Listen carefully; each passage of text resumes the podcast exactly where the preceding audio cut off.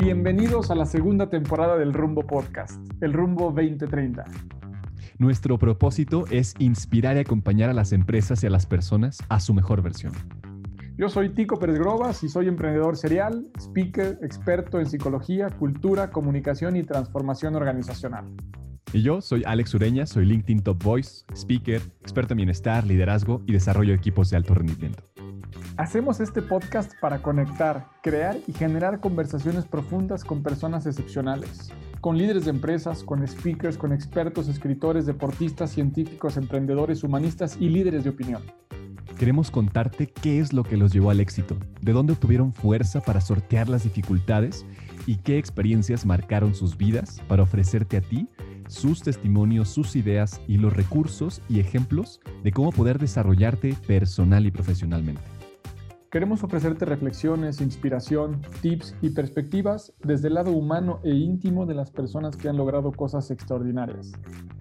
Construyamos el futuro que imaginamos, construyamos el futuro que nos merecemos. Bienvenidos. Bienvenidos, bienvenidos a todos. Qué gusto.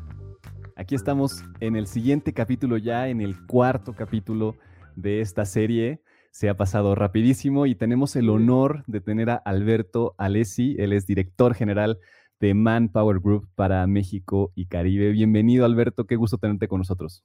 Muchísimas gracias Alex, a ti y a Tico por la invitación. Un verdadero placer, justamente, bienvenido Alberto. En uno de los temas que hoy pues está siendo súper relevante para todas las personas, todas las comunidades yo creo que en cualquier parte del mundo, ¿no, Alberto? Este tema de la empleabilidad, el tema del reto que tenemos ante una eh, posible o ya real eh, escasez de, posiciones de trabajo en estos recortes que hubo en algunas empresas o incluso en el cierre de algunas empresas. Entonces, creo que tu, presencia hoy viene a, poner eh, sobre la mesa una conversación muy rica para muchas personas y nos encantaría, antes de entrar a profundizar en estos temas, que nos cuentes un poquito quién eres, cómo te presentas, cómo en estos dos, tres minutitos podríamos saber un poquito de ti para después saber desde dónde nos vas a platicar lo que queremos escuchar. Claro que sí, pues bueno, muchísimas gracias nuevamente a, ustedes por la invitación. Y pues Alberto, tengo eh, ya más de 19 años trabajando para este sector de recursos humanos y para el sector de tecnologías web enfocadas en recursos humanos, así que he tenido el privilegio de poder trabajar este, digamos, esas dos partes, ¿no? La digital este, y la tradicional dentro del área de recursos humanos. Em, durante estos 18 años he tenido la oportunidad de, vivir en varios países. Eh, de hecho, me inicié en esta industria en, España, eh, en donde estuve prácticamente como cuatro años este, precisamente ejerciendo. Después este, tuve la oportunidad de estar en Colombia, eh, Venezuela, eh, y recientemente Centroamérica con base en Panamá y eh, nuevamente en México. Esta ya es mi segunda vuelta. Eh, he tenido la oportunidad ya de vivir dos veces en México, así que con la oportunidad grata de poder entender el, panorama latinoamericano, también he podido desempeñar algunos roles antes de este de dirección general para alguna de las marcas que manejamos para toda Latinoamérica. Así que también, eh, digamos, tengo ese termómetro bastante fresco de, qué es lo que está ocurriendo hoy en nuestra región latinoamericana, ¿no? Qué valioso, qué valioso y que, podamos pues tener un momentito de ti para que nos compartas pues, ¿cómo ves el panorama justamente? ¿Qué, ¿Qué, dificultades? Digo, este es un momento especialmente difícil, pero ya venía con ciertas dificultades y retos especiales, ¿no? Eh, distinto a otras regiones del mundo. Me, encantaría que nos pudieras compartir cómo ves en general, si pudiera resumir cuáles son los principales retos que está teniendo la región a nivel laboral, eh, ¿cómo lo dirías? Bueno, este, comenzamos, comencemos un poco por dónde estamos hoy, eh, dónde estábamos parados antes del, del COVID y qué es lo que está ocurriendo y qué nos espera en un futuro que ya llegó, ¿no? Sí. Nosotros lanzamos todos los años a nivel global eh, una serie de estudios precisamente para ir midiendo un poco qué es lo que está ocurriendo en materia laboral. ¿okay? Y eh, en el pre-COVID del año pasado eh, lanzamos como por doceavo año consecutivo nuestra encuesta anual de escasez de talento. Y la realidad es que a nivel global se ha venido acentuando de una manera importante la escasez de talento en todos nuestros territorios. En el caso de México, para que te hagas una idea, más del 50% de la gente que encuestamos, eh, que básicamente iba dirigida a, directores de recursos humanos o personas que tienen a su cargo la responsabilidad de contratar personal, nos manifestaron más del 50% de la muestra tener dificultades para conseguir talento. ¿Ok? Entonces creo que, que sí deberíamos comenzar por entender un poco este, en dónde hay escasez de talento y por qué hay esa escasez de talento, ¿ok? Y que lamentablemente se va a acentuar y se ha venido acentuando por obviamente este, todo lo que ha venido ocurriendo con la pandemia, ¿no? Entonces, eh, en el caso particular, México, em, nosotros hacemos un top, un top 10 de las, de las principales puestos este, que más está demandando, digamos, la industria en general, el sector privado, y que son más difíciles de conseguir. Y, no es sorpresa que la gran mayoría, casi en un 80%, obedecen a perfiles técnicos, ¿ok? Em, y es una, es una, es prácticamente uniforme en todo el territorio latinoamericano. O sea, lo que hoy en día más está este, buscando contratar en las organizaciones es personal técnico o personas que tienen una, una eh, digamos, un área técnica específica en conocimientos este, específicos, ¿no? Em, y ahí podríamos, por ejemplo, estar hablando en el caso del, del, top 10, el número uno, por ejemplo, en el caso de México es manufactura. Nos está costando conseguir gente con cierto grado de especialización, ¿ok? Que pueda de alguna manera desempeñar cargos dentro de la industria manufacturera. Nos están faltando, por ejemplo, representantes de ventas. Es decir, la gente lamentablemente este, no enfoca mucho eh, eh, su orientación vocacional hacia las ventas y eso hace que obviamente haya una alta demanda de ese tipo de perfiles, pero poca gente disponible para este, tenerla allí eh, trabajando. Em, y así sucesivamente. Hay oficios calificados, por ejemplo, el tema de soldadores, este, plomeros, o sea, gente que tiene una, una especialidad, aunque no haya estudiado una carrera técnica, que por ejemplo en el área norte de México, donde tenemos la, principalmente toda la industria pesada, se nos hace sumamente difícil conseguir este grado de especialización, ¿no? Entonces, em, nosotros un poco en función a esto, eh, hemos venido eh, de alguna forma haciendo estudios para entender por parte de los empleadores, eh, aparte de la escasez, ¿Cuáles son los principales retos? O sea, ¿por qué no logran contratar personal? Entonces, uno tiene que ver con el, el, digamos, el hard skill, o sea, lo que realmente tiene que ver con el conocimiento técnico. Y otro después tiene que ver, obviamente, con habilidades blandas que lo tocaremos un poco más adelante, ¿no? Pero en el caso particular, por ejemplo, eh, y, lo, y lo podemos ver en la mayoría de los informes que nuestros institutos nacionales de estadística en los diferentes países publican, eh, tenemos una gran cantidad de jóvenes de entre 18 y 25 años que están sin empleo. Entonces uno dice, ¿cómo es posible que me digas que hay escasez de talento cuando tienes toda una gama de jóvenes que están allí esperando ser contratados? Y eh, dentro de los estudios hemos logrado identificar como cuatro matrices importantes del por qué no son contratados. Uno tiene que ver con experiencia. Y aquí empieza un poco eh, esa discrepancia, ¿no? O sea, ¿cómo me, van, ¿cómo me van a decir que no me pueden contratar por experiencia si apenas estoy saliendo de la universidad o de mi instituto técnico? Es decir, no he tenido el tiempo, entre comillas, no he tenido el tiempo para este, ganar experiencias. La otra tiene que ver con el conocimiento técnico, repito, y, va muy en sintonía con, con el top 10 de, de habilidades que, que estamos buscando en esos puestos.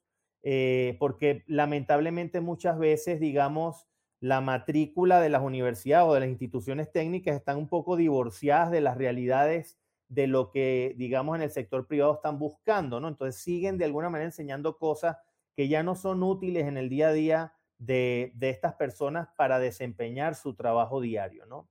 Em, luego tiene que ver precisamente con un tema de eh, adaptabilidad es decir, mucha gente, este, y ahora lo empezamos a ver este, de una manera más exacerbada, el tema de la disponibilidad geográfica era también algo importante, ¿no? El hecho de, es que no vivo a 20 kilómetros a la redonda de donde eh, me están llamando para trabajar, entonces precisamente pues no tomo el cargo por temas de distancia, ubicación geográfica, etcétera, ¿no? Y ya luego otras muchas razones que, lo pueden leer en los estudios, pero ante esto y en, muchos foros, en muchos congresos en los que hemos estado de alguna manera aportando, eh, el punto clave está precisamente en el tema de, lo que llamamos learnability, ¿no? Esa capacidad que tenemos de aprendizaje continuo, que es básicamente lo que nos va a, a ubicar o no dentro del siguiente puesto laboral, sea que estás que estés trabajando y deseas seguir escalando dentro de la organización, o sea que estás desempleado y estás buscando, pues obviamente, una oportunidad para recolocarte.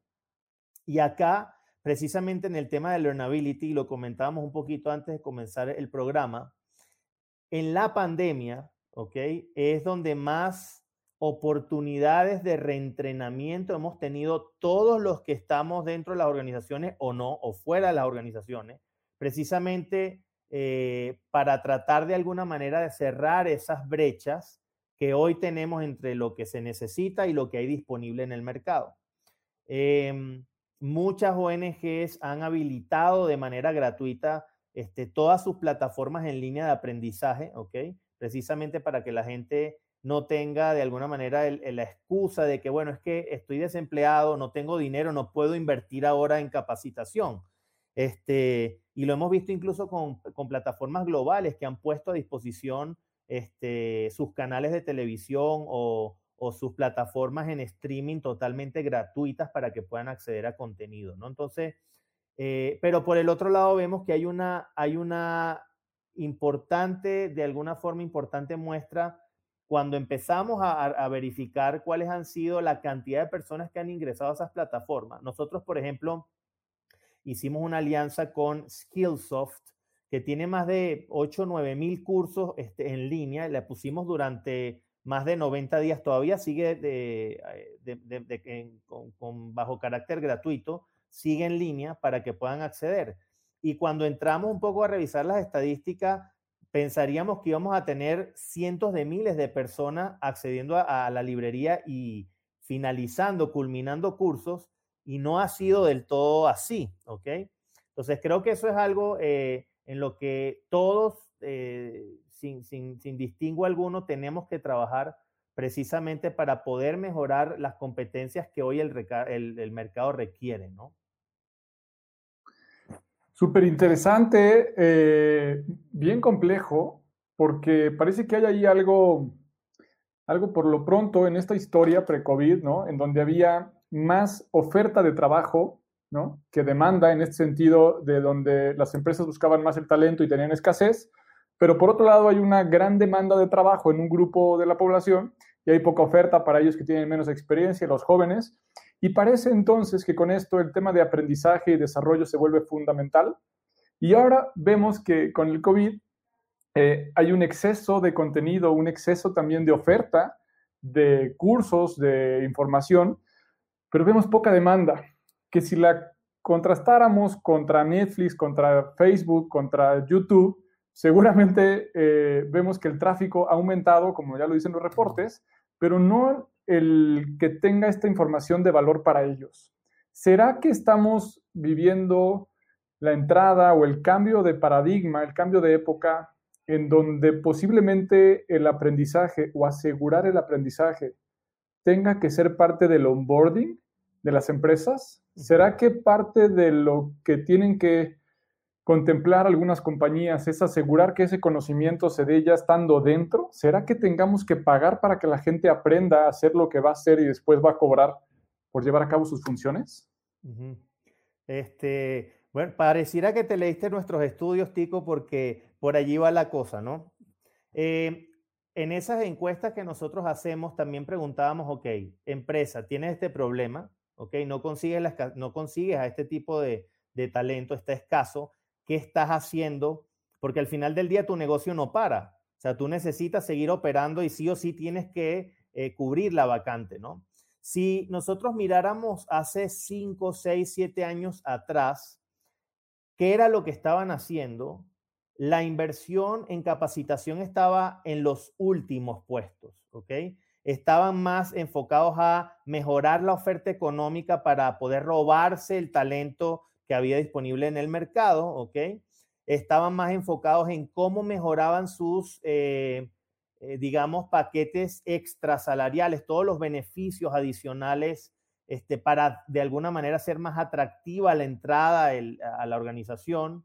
Estaban más enfocados en planes de salud, este, cómo yo le aseguro este, y ahorita podemos tocar un poquito el tema de las generaciones, porque a los millennials y a los centennials no les interesa un seguro ni de vida, ni funerario, ni un seguro de hospitalización, no están pensando en que se van a enfermar, ¿ok? Entonces, esas eran de alguna manera las, los argumentos, es decir, lo que estaban de alguna forma trabajando las organizaciones.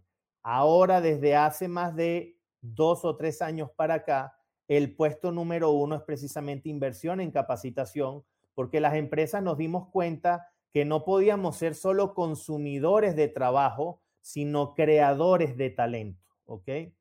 Em, te nombro algunos ejemplos de clientes que tenemos en donde hemos venido trabajando por muchos años este tema de escasez y al final han abierto inclusive sus propias universidades internas. Es decir, toman el talento básicamente con una capacitación muy básica, ¿ok? Obviamente sí orientado a que tengan ciertas habilidades, que son las habilidades blandas que comentaba anteriormente y ahorita desarrollo un poco más, porque ya lo técnico es mucho más sencillo de enseñar, ¿sí? Y te pongo un ejemplo, eh, trabajamos con varias empresas automotrices, ensambladoras de, de vehículos, ¿ok? En donde, por ejemplo, cuando uno ve el sector eh, agricultura, te podrás dar cuenta que en los últimos 20 eh, o 30 años ha disminuido la capacidad de contratación en más de un 80%. Es decir, antes podíamos tener un millón de trabajadores en el campo, hoy nada más tenemos 200 mil puestos disponibles. Y muchas de estas ensambladoras lo que hicieron fue voltear precisamente porque en algunas ocasiones el problema es escasez de talento en tema técnico y habilidades blandas, pero en otro tiene que ver con un tema de demografía, es decir, no tengo la cantidad suficiente, ¿ok? En el sitio donde me establecí para poder de alguna manera captar personal. Entonces, han tomado gente que parecería a veces inverosímil, pero es así, han tomado gente en donde del campo, ¿ok? Los han logrado traer hacia la industria automotriz, hacerle capacitación técnica en robótica, en líneas de producción, ensamblaje, armado del el packing de, todas las autopartes que necesitan para cada una de las líneas de, ensamblaje, ¿ok? Y colocarlos dentro de una industria donde jamás hubiésemos pensado que alguien del campo hubiese podido tomar la posición. Entonces, respondiendo un poco a tu respuesta, Yitico, la, definitivamente eso cambió y ya cambió desde hace años, desde hace varios años para acá. O sea, las organizaciones entendimos que hay ciertas habilidades que necesitamos de alguna manera desarrollar en ellos, ¿ok? Y que en ese sentido lograr, lograremos básicamente, eh, digamos, el 360 del ciclo de vida del trabajador, que es su onboarding, su desarrollo y obviamente que el negocio se mantenga este, en, vida, ¿no? Continúe. Ahora, eh, precisamente con el tema de, de, este tema de la demanda y la oferta y cómo de alguna manera podemos recolocar eh, creo que también hay, hay un gran volumen de trabajadores, candidatos, que así lo llamamos nosotros, que a lo mejor no están leyendo básicamente la información de hacia dónde de alguna manera está desarrollando la economía sus principales incrementos. En la etapa del COVID, no todo quedó en cero, ni todos nos fuimos este, de alguna manera fuera o out of business, ¿ok? O sea, hay empresas que han crecido, como lo acabas de mencionar, exponencialmente, ¿ok? E-commerce, por supuesto, eso digamos, este, de lo más lógico, porque al estar obviamente dentro de nuestras casas eh, y con el temor de salir, pues mucha gente incrementó y cambió su comportamiento de consumo. Este, pero hay otras que sin estar dentro de casa, pues obviamente han venido creciendo de una manera exponencial. Por ejemplo, el tema de logística es cómo nos llegan de alguna manera los, los insumos, lo que compramos a nuestras casas. Tú hablas con las principales empresas de mensajería y han tenido que triplicar o cuatriplicar sus plantillas laborales, ¿sí? Tenemos, por ejemplo, algunos de los clientes precisamente en este sector, en donde ahora eh, de alguna manera, primero tuvieron que cambiar radicalmente su forma en el procesamiento de la contratación, porque antes necesitaban 200, 300 personas al mes, ahora necesitan 2.000, 3.000 personas al mes, ¿ok? Entonces eso también revolucionó, cambió mucho la forma en cómo las estructuras de recursos humanos veníamos trabajando, ¿no? Y obviamente orientarnos ya mucho más hacia lo digital y pues de alguna forma quienes estuvimos más preparados pre-pandemia, este, salimos de alguna manera este, más airosos de la situación, ¿no? Pero eh, repito, hay eh, varios sectores de la economía que sí están creciendo unos ritmos importantísimos. Eh, leía en estos días un artículo, obviamente todo el mundo se centra en los Amazon, los Mercado Libre, los eBay o, o las .com que están de las, de las diferentes tiendas departamentales, pero alrededor de eso hay todo un ecosistema de proveedores que han tenido también que crecer rápidamente. ¿Por qué? Porque en, en la casa ahora necesitamos un escritorio, porque ahora necesitamos más gadget para sentirnos más cómodos a la hora de hacer estas videoconferencias. Entonces, este, si, si ponemos realmente el ojo en cada uno de esos sectores, así como se apagan mil empleos, por el otro lado se están abriendo otros dos mil o tres mil, ¿no? Entonces creo que hacia allí es donde deberíamos apuntar bien un poco la artillería cuando estamos de alguna manera este, como candidatos buscando empleo, ¿no? Súper. Yo creo que en, en, ese sentido, entonces, ligando un poquito y pensando en estas eh, áreas o en estos giros en donde se ha visto esta disminución, pensando, por ejemplo, como decías, ¿no? el, tema de aviación, turismo, eventos públicos, servicios presenciales, pues tienen que, eh, la gente que estaba en ese sector tendrá que estar viendo cómo puede migrar a otros como el wellness, logística, delivery, e-learning, seguridad, servicios digitales, pero eso representa que tienen que hacer un recorrido. Por un lado, las empresas tendrán que entender que no van a poder contratar a alguien que venga con el expertise para aplicarlo en un día y tendrán que hacer un, un, programa de learnability, ¿no? de, de poder de desarrollar esas habilidades. Y por otro, ese es como el lado empresarial, pero por el otro lado viene el lado humano individual, en el que tendrán a la mayor velocidad posible, y ya van tarde los que no lo han hecho, tener que eh, dejar de esperar a que se reponga el giro que estaban a lo mejor eh, en el que participaban, tienen experiencia, para que puedan acelerar su proceso de aprendizaje y adaptación y desarrollo de nuevas competencias para cambiar de giro, lo cual también es una excelente oportunidad eh, de que todos aquellos que veíamos que tenían trabajo pero no tenían pasión, hoy puedan buscar en otro lado ese, no nada más un nuevo trabajo, sino una nueva forma de vida, ¿no, Alex? ¿Tú qué piensas? Me gusta escuchar mucho a Alberto, pero sí, totalmente. Creo que este es, estamos ante un catalizador enorme de cambio, ¿no? Eh, eso pondría yo eh, como sumado a esta pregunta. Eh, ¿Qué tanto estas habilidades blandas, como tocando esto, esto que, mencionaste ya en dos ocasiones, Alberto, pero profundicemos ahí, ¿no? Al final no todos tienen las capacidades para cambiar su mindset, su forma de vida y decir, creemos algo distinto, pero es algo pues que podría llegar a ser muy redituable, muy valioso.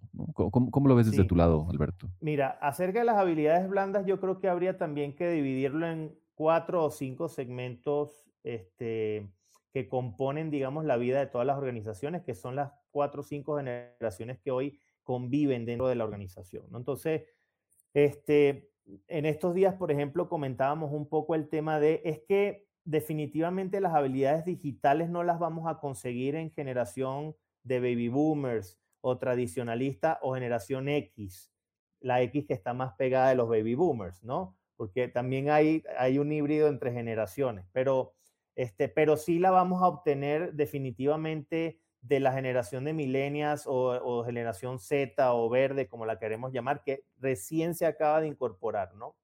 Y cuando un poco revisamos a los cuatro o cinco grupos de control, este, y hemos hecho los assessments, las evaluaciones para entender. Una cosa clave es que todos, sin importar la generación a la que pertenezcamos, traemos este, cierta cantidad de habilidades, ¿ok? Que son las que hoy se requieren, ¿sí? En un 80%, y solo un 20% es lo que hay que trabajar en materia digital, ¿sí? Entonces, aquí uno, rompemos el primer mito de lo que hoy se, eh, estamos denominando la generación boomerang, ¿no? eh, muchas empresas también por el tema pandemia han necesitado tener gente con un alto nivel de experiencia y un alto nivel de competencia sobre resiliencia, adaptabilidad, flexibilidad, ¿ok? Que obviamente la generación este, de baby boomers o generación X o incluso los tradicionalistas trae ya por todo un, eh, digamos, un, tiempo de experiencia que han, venido desarrollando. Pero por el otro lado, los grupos este, millennials o incluso generación este, Z, este, trae consigo también ciertos valores este, que son, son muy demandados hoy en las organizaciones, que tiene que ver con espíritu de colaboración, comunicación y trabajo en equipo, ¿sí? Entonces, una de las maravillas que nos hemos encontrado es que cuando realmente las organizaciones logran entender cómo hacer precisamente el match entre esas generaciones de mucha experiencia, ¿ok?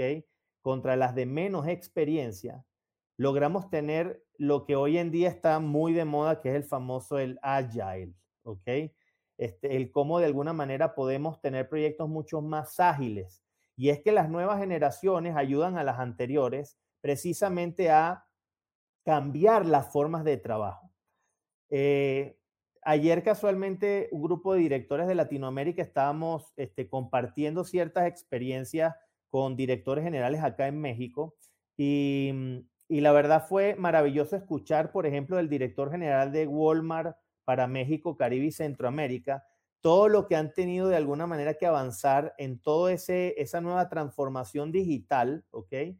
Eh, de la gente ya no necesariamente yendo a sus tiendas a comprar su, obviamente, todo lo que ofrecen allí y tener de alguna manera que mudar eso a e-commerce, ¿no? Y, y, cuando escuchas un poco los testimonios de, es que nuestras generaciones, y él hacía un poco eh, eh, énfasis en su generación, seguramente le calculo debe ser generación baby boomer, decía es que nosotros estábamos acostumbrados a tener todas las respuestas para nuestros equipos, ¿sí? Veníamos de una cultura en donde no había este, espacio para el error, el error era castigado, ¿sí? Este, y cuando empiezan de alguna manera a, ver que hay un cambio radical en, tu, en tu forma, en, en, la que los consumidores de alguna manera compran tus productos, no hay manera, tienes que irte a la base y escuchar a los que realmente están en el día a día con los clientes para que te den las soluciones. Sea, al final del día, esas habilidades de trabajo en equipo, resiliencia, em, eh, analítica de problemas, eh, cómo analizamos todo el Big Data, que eso también podríamos conversarlo más adelante, que son de las carreras más demandadas, todo el tema del el tratamiento de la información, este, lo tienen mucho más fresco los jóvenes porque tienen más acceso a las tecnologías. Entonces, cuando realmente este, estos, estos eh, dos grandes grupos se unen, ¿ok? Digamos, los tradicionales versus los nuevos digitales, eh, logramos que la organización sea mucho más ágil, se transforme más rápidamente y que el, precisamente el tema del change management tome menos tiempo. Porque una de las cosas que sí hemos visualizado, y eso creo que es un gran reto que tenemos en las áreas de recursos humanos, es la transformación no necesariamente tiene que ver ni te va a impactar en demasía por las plataformas digitales que tú eh, compres o utilices. O sea, no se trata de que hoy no soy e-commerce y mañana contrato a todo un grupo y, migro todo a e-commerce. Muchas veces, o en la mayoría de las veces, eh, lo que no hace que la tecnología avance es precisamente la no adopción de las tecnologías por parte de la gente. Entonces ahí tienes que tener todo un ecosistema para que uno, la gente entienda por qué estás haciendo el cambio de transformación digital, porque muchas de las cosas que han pasado ahora es, por ejemplo, empresas que venían bastante bien en franco crecimiento, que lamentablemente entraron en estos sectores que no eran esenciales, ¿cómo, cómo te acercas a un compañero, a un colaborador y le dices, mira, te tengo que desincorporar de la organización. O sea, no hay manera de retenerte acá, ¿no? Y, el asombro de, pero si lo veníamos haciendo bien, o sea, si teníamos las mejores cifras, ¿no? Sí, pero eh, cuando llegan los momentos de transformación, los que obviamente quedan dentro del barco, que tienen que seguir navegando y sacar de, la tormenta a, sus respectivos barcos, es donde empieza el tema de, pero si lo hemos venido haciendo así de toda la vida, ¿por qué tendríamos que cambiar ahora? ¿no? Si no hay que esperar a que llegue la nueva normalidad porque los niveles de consumo van a regresar igual que antes del pre-COVID y eso definitivamente se cae por completo. Miren la cifra, el último trimestre del Producto Interno Bruto mexicano se nos cayó 18.7%, ¿sí? Entonces, si pensamos que eso vamos a recuperarlo en el sector turístico, aviación, eh, restauración, restaurantes, etcétera, en, menos de un año estamos perdidos. ¿eh? O sea, esos sectores llegarán a niveles del pre-COVID y en varios, de alguna manera, los estudios que vemos de McKinsey y algunas otras, año y medio, dos años, de aquí a año y medio, dos años. Entonces, eh, creo que definitivamente, y haciendo un poco un, un wrap up aquí, eh, learnability importantísimo, o sea, la gente tiene que mantenerse constantemente eh, aprendiendo, aprendiendo nuevas cosas. Mientras más incómodo te sientas, es, símbolo, es, es, es signo de que definitivamente están haciendo cosas innovadoras dentro de la organización, ¿ok? El tema de convivir, sacar lo mejor de las generaciones es importantísimo. No hay generación que valga más que la otra. Cada una trae un mindset distinto, pero que de alguna forma las habilidades se pueden compenetrar para de alguna forma este, lograr este, carreras exitosas dentro de sus organizaciones. Entonces creo que hacia eso tenemos que apuntar tanto individuos que estamos de alguna manera trabajando en, nuestra próxima búsqueda de empleo, como a las áreas de recursos humanos y a todas las áreas en general de, de apuntar hacia eso, ¿no? Definitivamente, y tocamos aquí un punto que hemos conectado desde diferentes perspectivas que tiene que ver con esta incomodidad, ¿no? Con cómo duele eh, salir de la zona de confort, salir de lo tradicional, salir de lo conocido, pero a la vez la grandísima oportunidad que existe. Por un lado hablamos de esta caída del, Producto Interno Bruto, pero acabamos de hablar del sinfín de oportunidades y de empresas que están emergiendo, de las plazas que se están abriendo, de la oportunidad para los jóvenes que tienen esta característica digital por naturaleza, en donde tienen el mercado enfrente, pero también viene el lado de la experiencia con los que a lo mejor no, no tienen esta habilidad digital, pero tienen mucha experiencia, han pasado muchas crisis y las han podido eh, incorporar ahora también en esta postura eh, como más analítica de poder entender que esto se acabó a diferencia de los que nos tocó por primera vez vivir un, un reto como estos. Entonces, pues en, este río revuelto, un poco la pregunta desde RH, ¿no? Sería nosotros desde recursos humanos, ¿cómo tendríamos que transformarnos para servirle mejor a todos nuestros grupos de interés? Es decir, si verdaderamente queremos ser un área de soporte, de ayuda estratégica para la dirección, para que prospere el negocio y hacer que la gente se sume y se integre a este sueño colectivo, ¿en dónde o cuáles serían los primeros pasos que crees, Alberto, que deberíamos de dar a la vez que estamos siendo parte de esa población que está sufriendo este cambio y que, pero que tenemos por nuestro llamado, por nuestra vocación, que sacar un poco la cabeza para mirar cómo viene el ritmo de lo demás y a pesar de que somos colaboradores eh, y vivimos un poco lo mismo, poder cambiar el ritmo, la perspectiva de todas las empresas porque sostenemos que mientras una empresa, una empresa florezca y crezca, eh, este impacto se da a miles o cientos de familias y transforman ciudades o países. ¿Por dónde empezar, Alberto? ¿Qué nos puede recomendar? Mira, es una pregunta de verdad extensa en su respuesta, eh, pero trataré de, consolidarla lo más que pueda, ¿no? Súper. Primero, em, creo que desde hace ya varios años para acá, las áreas de recursos humanos hemos venido levantando la mano insistentemente en que no somos un área de gasto, sino somos un área estratégica. ¿Ok? Entonces, partiría, el primer punto tiene que ser que desde la punta de la pirámide, ojalá y ya hayan entendido ahora en el COVID que el área de recursos humanos es un área estratégica en el negocio. ¿Sí? Y no, repito, un área de gasto que nada más contrata gente y le hace tres pruebitas y that's it, ¿no? Eh, eso como número uno. Ahora, una vez precisamente ya este, reconocidos como tal, eh, pues ya obviamente lo que queda es manos a la obra, ¿no? Y manos a la obra en este contexto, ¿ok? Y hablemos un poco de lo que estamos viviendo, es primero la identificación de los líderes que están llevando a cabo este proceso de transformación, ¿ok? Tradicionalmente, en las áreas de recursos humanos, eh, hemos venido de alguna forma trabajando los ascensos de todos nuestros colaboradores, eh, básicamente en función a, uno, todo lo que la psicometría nos dice, es decir, todas las pruebas que aplicamos a los candidatos para entender si son o no son este, capaces de tolerar la frustración, si son de alguna manera personas que tienen ciertos descarriladores, si utilizamos algunas pruebas que miden esto, es decir, cómo actúa una persona frente al estrés, eh, se vuelve más agresiva, es más colaborativa, etc. Entonces, identificar precisamente todo ese tema, este, si no lo habían identificado aún, es clave en estos momentos, ¿ok? ¿Por qué? Porque el papel, el rol del líder cambió. El líder hoy en día que no llevaba métricas para poder de alguna forma ver el performance o el desempeño de áreas que no fueran solamente finanzas o ventas, se han visto realmente en apuros porque con gente trabajando a distancia, que no los ves allí, que no sabe este, cómo de alguna manera controlas la productividad de esa gente. Entonces, primero, el rol del nuevo líder, que es un poco lo que hemos denominado en algunos de los estudios del, del líder tradicional al líder digital, ese nuevo líder tiene una serie de competencias distintas, ¿ok?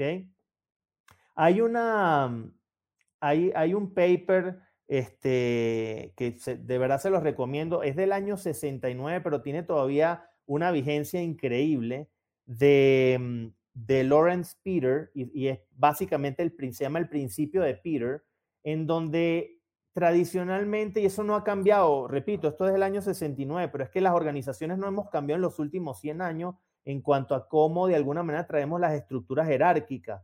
Seguimos teniendo la gran mayoría de empresas la típica forma de, pirámide en donde acá arriba está, digamos, las figuras de poder y luego aguas abajo empiezan obviamente a cascadear las diferentes gerencias, supervisiones, coordinaciones, etcétera, ¿no? Y este principio decía que un poco eh, la dinámica que, hemos venido las organizaciones haciendo en cuanto a la promoción de la gente es promover a la gente que ha tenido mejores resultados. Es decir, ponemos en puestos de dirección a gente por lo que hizo y no por lo que esperamos que haga en el futuro. ¿Ok? Entonces, cuando tú realmente ves tu fotografía hoy como organización, ¿sí? Y piensas en qué es lo que se necesita hoy, por ejemplo, en ventas, no necesariamente el que vendía antes mucho va a ser una pieza clave ahora, porque a lo mejor ese que vendía mucho anteriormente lo hacía porque tenía eh, un, de alguna manera, era muy extrovertido, invitaba comidas a los, a los clientes, es decir, se movía muy bien dentro del ámbito presencial, pero es posible que le cueste mucho más hoy iterar dentro del mundo digital. Entonces, las competencias que hoy requieren y retomo un poco tu pregunta, Cático, las áreas de recursos humanos hoy tendrían que estar desde hace un rato ya, desde que arrancó la pandemia, haciendo un mapeo de talento en la organización, ¿ok? identificando cuáles son precisamente ese talento que tiene las habilidades que hoy se requieren para poder de alguna manera darle la vuelta si es que su sector se estancó o se paralizó, o si bien todo lo contrario, es el sector que hoy está creciendo tanto que necesitamos de alguna manera ver cómo podemos surtir de personal para poder atender las necesidades de nuestros clientes. Entonces, eso por un lado, la identificación, el mapeo de talento, entender cuáles son los líderes que van a estar hoy gestionando los procesos de transformación. Y repito, esto es crucial. Todo el tema de comunicación, que sea un líder genuino. Hemos hecho varios estudios ya en donde básicamente lo que los empleados piden a gritos desde hace rato pero lo seguimos eh, de alguna manera afirmando más en estos tiempos, es necesitamos líderes transparentes, honestos, ¿ok? Y que solamente nos ayuden, ¿ok? A entender el qué. El cómo nos encargamos nosotros, ¿sí? Es decir, cuando escuchas a los trabajadores lo que te dicen es, no quiero un líder que me regañe cada que me equivoque. O sea, quiero un líder que cuando nos equivoquemos, reconozca que nos equivoquemos, que nos equivocamos todos, vivamos la experiencia, hagamos los aprendizajes necesarios y nos movamos al siguiente nivel, ¿sí? Entonces, hoy el tema, por ejemplo, de la confianza, líderes en los que pueda la organización confiar es crucial. Y es posible que a lo mejor tú tuvieras al mejor eh, ingeniero en telecomunicaciones y si lo pones en liderazgo, a lo mejor no es un tipo muy empático y se te viene toda la organización abajo, porque no transmite precisamente el nivel de optimismo que hoy necesitamos transmitirle a nuestros equipos. Entonces, el área de verdad, y no por trabajar en este sector, pero el área de recursos humanos hoy toma un protagonismo que en muchas ocasiones no lo tenía. Obviamente ha tenido que transformarse porque también tenemos que ser honestos las áreas de recursos humanos, precisamente al ser las menos favorecidas en temas de presupuesto, tampoco pudieron ser digitales desde antes de la pandemia. ¿sí? Entonces estábamos muy acostumbrados a la entrevista presencial. No es que si yo no veo al candidato eh, one on one, no siento, no tengo ese eh, sexto sentido que es el que me dice si va o no va para este puesto, ¿no? O clientes, inclusive había clientes muy resistentes a, no, no, yo entrevistaste al candidato, presencialmente o no. No, lo, entrevistamos vía Skype o cualquier otro tipo de... No, no, no. Yo quiero que lo entrevisten presencialmente. ¿no? Todo eso ya obviamente se desmontó. Entonces, creo que mm, el siguiente nivel, el siguiente paso es, aparte de todo, obviamente, el tema, el, tema duro, pues la de la parte eh, técnica de lo que representa este tema dentro del área de recursos humanos, tiene que ver con también la adaptación rápida que ellos hagan, las áreas de recursos humanos, para adaptarse a las plataformas digitales. Y en eso te soy sincero, México tiene infinidad de proveedores en plataformas tecnológicas que están haciendo cosas maravillosas que seguramente antes no los habíamos ni escuchado, ¿ok? Y ahora tuvimos que salir corriendo y, nos conseguimos con temas como, eh, por ejemplo, nosotros desde hace ya, desde hace más de un año estamos trabajando con chatbot y machine learning para hacer entrevistas este, vía WhatsApp, este, vía Facebook Messenger e incluso vía telefónica, ¿no? Eso para muchos clientes inclusive era antinatura, o sea, no lo querían presencial, ahora no, o sea, no hay capacidad, no puedo de alguna forma decirle a la gente que venga a mi oficina porque mi oficina está cerrada, ¿ok? Entonces, creo que en eso las áreas de recursos humanos espero ya hayan avanzado a pasos agigantados durante el COVID, porque esa va a ser nuestra nueva normalidad. O sea, nos vamos a tener que adecuar a las entrevistas robóticas, que eso ya es una realidad en, otras regiones del mundo, Europa, Estados Unidos, ya lo hacen. Todo el tema de las microexpresiones corporales para saber si un candidato está o no mintiendo en las entrevistas. Este, incluso ya hay pruebas psicométricas para que ustedes vean cómo avanza esto de una manera tan rápida.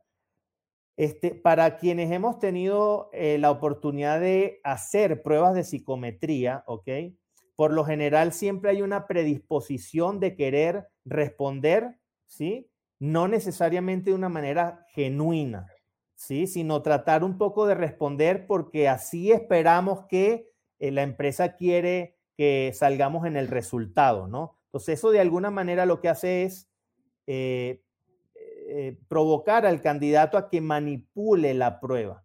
Entonces, hoy en día, por ejemplo, hay, hay, hay empresas que están trabajando precisamente con Big Data, en donde con apenas seis u ocho campos que, que tú rellenes, automáticamente ya entre una base de datos que tienen y unos algoritmos, etcétera, pueden de alguna manera identificar cuál es tu personalidad y cuáles son las competencias de alguna manera que son que prevalecen más en tu personalidad, ¿no? Entonces, creo que hacia eso ya eh, tenemos que empezar a cambiar, a utilizar un poco más el tema de, de, lo digital dentro de los procesos de, de, selección, retención y desarrollo del personal, porque vino ya para quedarse, ¿no? Sí, qué, interesante, perdón, perdón digo, qué, interesante esto que al final eh, recursos humanos se convierte en un socio estratégico del negocio justamente al tomar la mayor cantidad de datos posible, sin perder la humanidad, evidentemente, pero sí podemos personalizar y podemos eh, generar estrategias mucho más certeras en la medida en la cual tomamos más datos de las personas y en la medida en la cual tal vez usamos inteligencia artificial justamente para esto, ¿no? De eh, ver las microexpresiones, etcétera. ¿Qué otras tendencias nos compartirías, Alberto, que, vienen en el futuro? ¿no? Nosotros justamente nombramos 2030 y, y creo que esta década va a ser bien interesante en cuanto a esto. ¿Qué, ves tú hacia adelante en recursos humanos eh, en las empresas? Sí, este, vienen muchísimas cosas. La verdad es que eh, yo he tenido la oportunidad de ir a summits, por ejemplo, de LinkedIn en los Estados Unidos y ves todo lo que viene en tecnología precisamente de entrevistas pregrabadas, de analítica predictiva.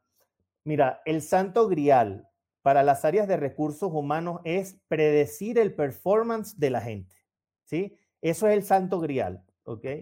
Si tú hoy, por ejemplo, vas un poco, o sea, ves un poco los estudios que hay precisamente en analítica predictiva, eso ya, eso ya incluso no es nada nuevo. O sea, si vemos un poco lo, cómo lo utilizan, lo que pasa es que lo vienen utilizando más desde el área de marketing y ventas que desde el área, de alguna manera, del comportamiento humano y cómo predecir su comportamiento futuro, ¿no? Pero hoy para nadie es un secreto que mm, cada clic que hacemos en Facebook, cada clic que hacemos en Amazon, obviamente va dejando un rastro. Ese rastro de alguna manera arroja data y luego a través de la data tú puedes armar árboles de decisión con algoritmos realmente súper complejos que finalmente te terminan diciendo, Tico es una persona que le gusta hacer esto, esto y esto, y eh, muy probablemente si le exponemos este tipo de producto, servicio, lo que sea, los va a comprar o los va. Entonces, digamos que para el área de recursos humanos, muchas empresas han venido trabajando precisamente en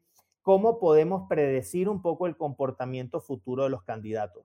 Y ahí para las personas que de alguna manera son amantes del área de recursos humanos, yo les diría, primero antes de ingresar, trabajen todo lo que tiene que ver con eh, Big Data, el Internet de las Cosas, porque cuando tú entiendes todo eso, hay muchísima data que hoy tenemos que está siendo muy poco explotada, que nos podrían ayudar precisamente a armar los algoritmos que, regresa, que necesitamos un poco para entender comportamientos futuros, ¿no? Entonces, este, creo que por allí va la cosa.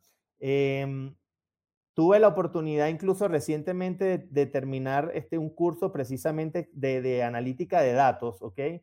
Em, y, uno de los profesores allí es, e, e, era un ex eh, Facebook que desarrolló precisamente un programa para que al analizar solo nueve likes de las personas, podían tener cuatro parámetros entendibles de comportamiento de esa persona, ¿ok? Y ya luego de allí determinar cuáles eran de alguna manera las publicidades que podían mencionar. Entonces, un poco el, eh, de, lo que me quedo con, ese, con ese proyecto es, hoy si tú ves eh, de alguna manera los manuales de cargo, el descriptivo del, del cargo, ¿ok?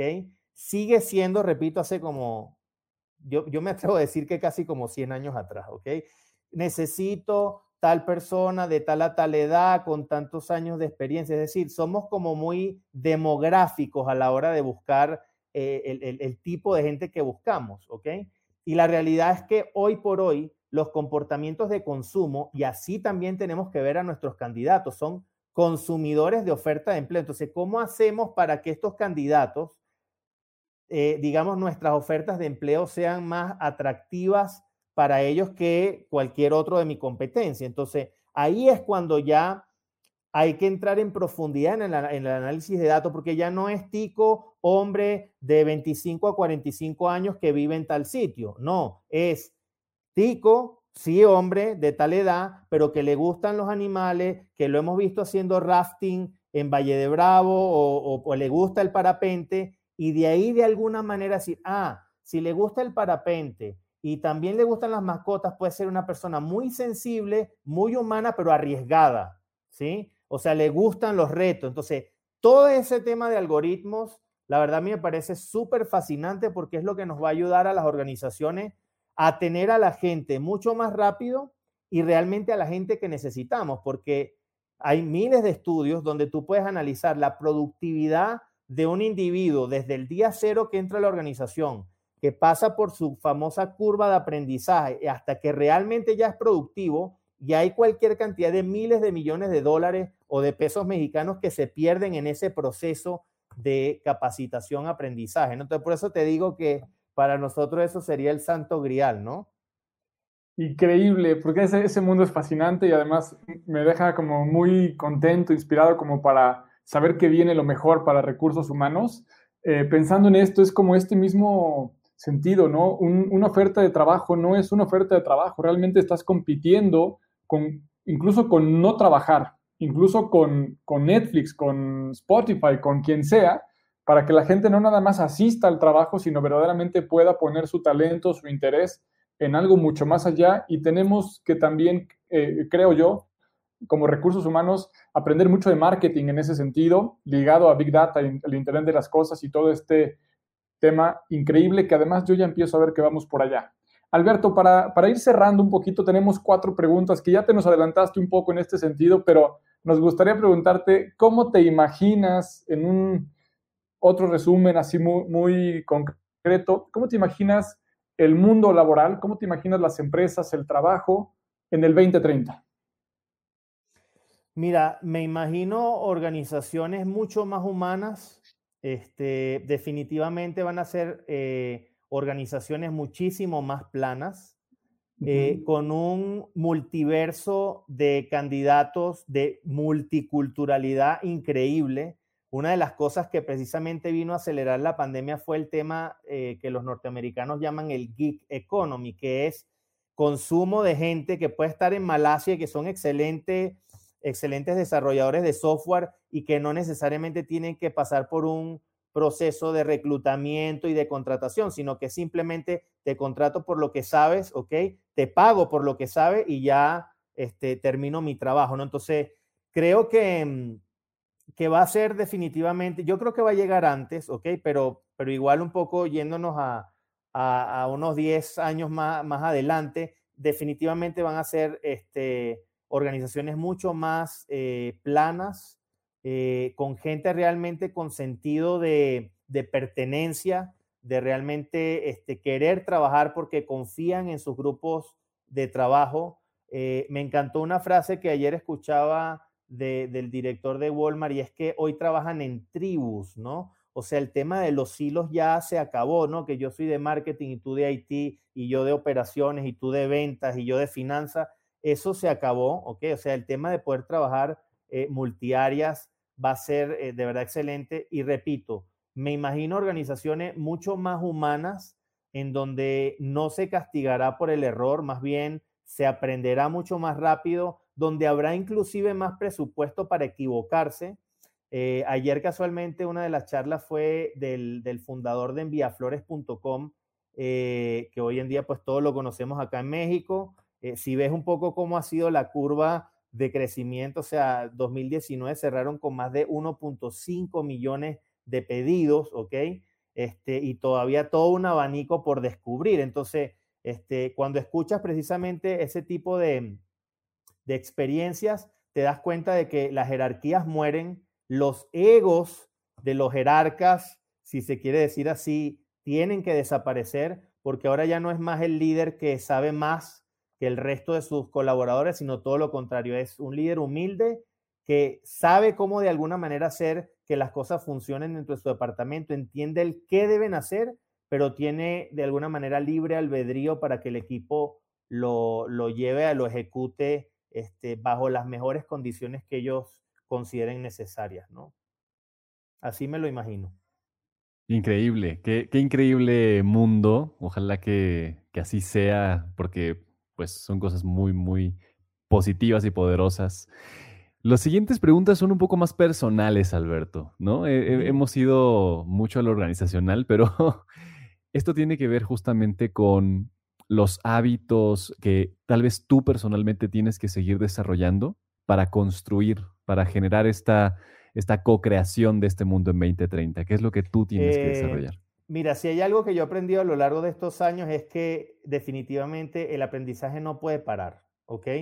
Como decía, en estos días escuchaba alguna frase, decía, lo que te trajo hasta acá no necesariamente es lo que te va a llegar, te va a llevar hacia el futuro, ¿no? Entonces, yo particularmente eh, procuro, yo soy, yo soy generación X, pero te voy a ser totalmente honesto, creo que soy más hacia los millennials que hacia generación baby boomer, porque a mí, por ejemplo, me encanta mucho más eh, el tema del aprendizaje eh, en video. O sea, yo sí soy de irme a los TED Talks y ver qué es lo que están diciendo realmente los gurús a nivel mundial de, cómo han transformado sus empresas, cómo las han hecho más exitosas. Este, me encanta mucho ese tema de, del streaming, ¿no? De poder ver a la gente. O sea, yo, soy, yo soy eh, digo, si vemos un poquito el tema de la programación neurolingüística, yo soy más kinestésico, no soy, yo soy más de moverme y estar en, en ese tema, así que me encanta el tema de los videos, ¿no? Obviamente, si lo que te apasiona es un tema en particular, trata de desarrollarlo por más incómodo que sea para ti.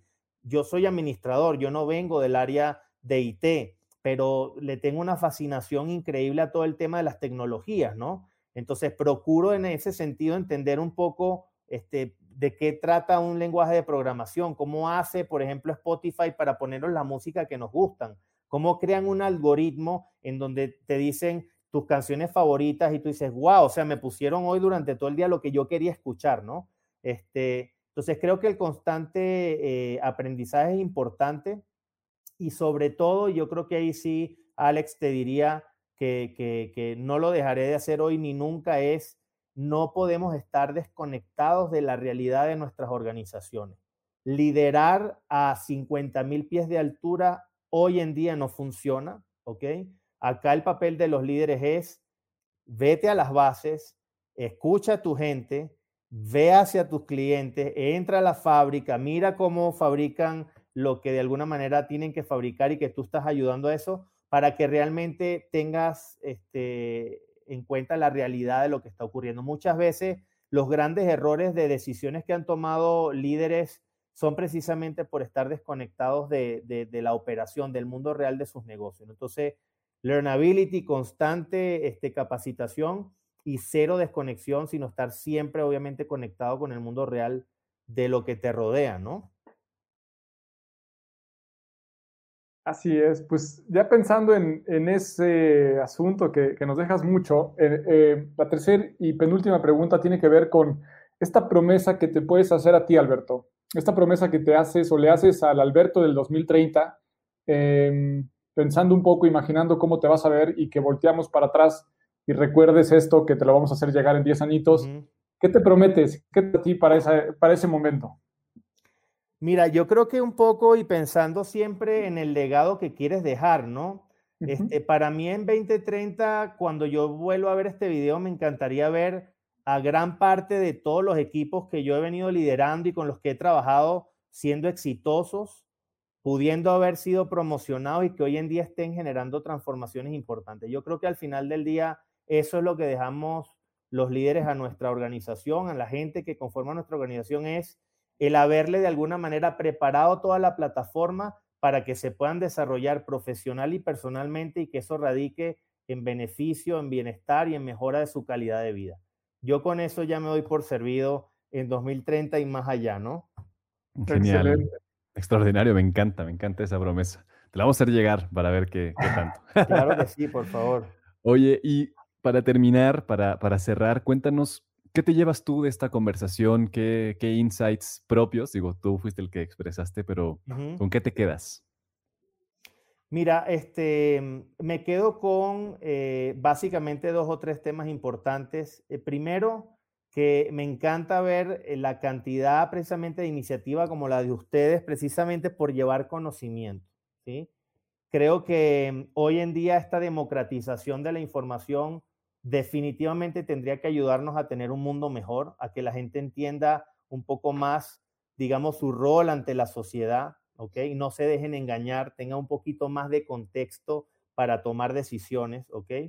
Y sobre todo, ya viéndolo un poco de, lo, de lo que de alguna manera estamos viviendo hoy en día es eh, el tema de la adaptabilidad. O sea, yo creo que hoy en día, y, y lo han mencionado en muchos foros, ¿no? O sea, Darwin decía en su teoría este, de la evolución, este, que no es el, más fuerte o el más débil el que sobrevive, sino el que logra adaptarse de mejor manera a su entorno, ¿no? Entonces creo que allí radica, digamos, este, el secreto para que podamos seguir permaneciendo empleables en el tiempo para los que quieran seguir siendo de alguna manera empleados de organizaciones y o este, poder de alguna manera a través del learnability tener más chance de poder ser emprendedores, ¿no? Que al final del día también buscamos más emprendimientos que generen más puestos de trabajo. Gracias por acompañarnos en este capítulo y muchas gracias por llegar hasta el final. Celebramos estar cerca de ti y te invitamos a que sigas tomando acción para continuar rumbo a tu mejor versión. Son muchos los que creen que no se puede Son muchas las malas noticias, son mayoría los que prefieren quejarse que proponer. Tú diste un paso rumbo a tu mejor versión. Invita a alguien más a que también lo dé contigo. Sigue y taguea a Empresas con Rumbo tanto en LinkedIn como Facebook e Instagram o en los perfiles personales de Alex o míos.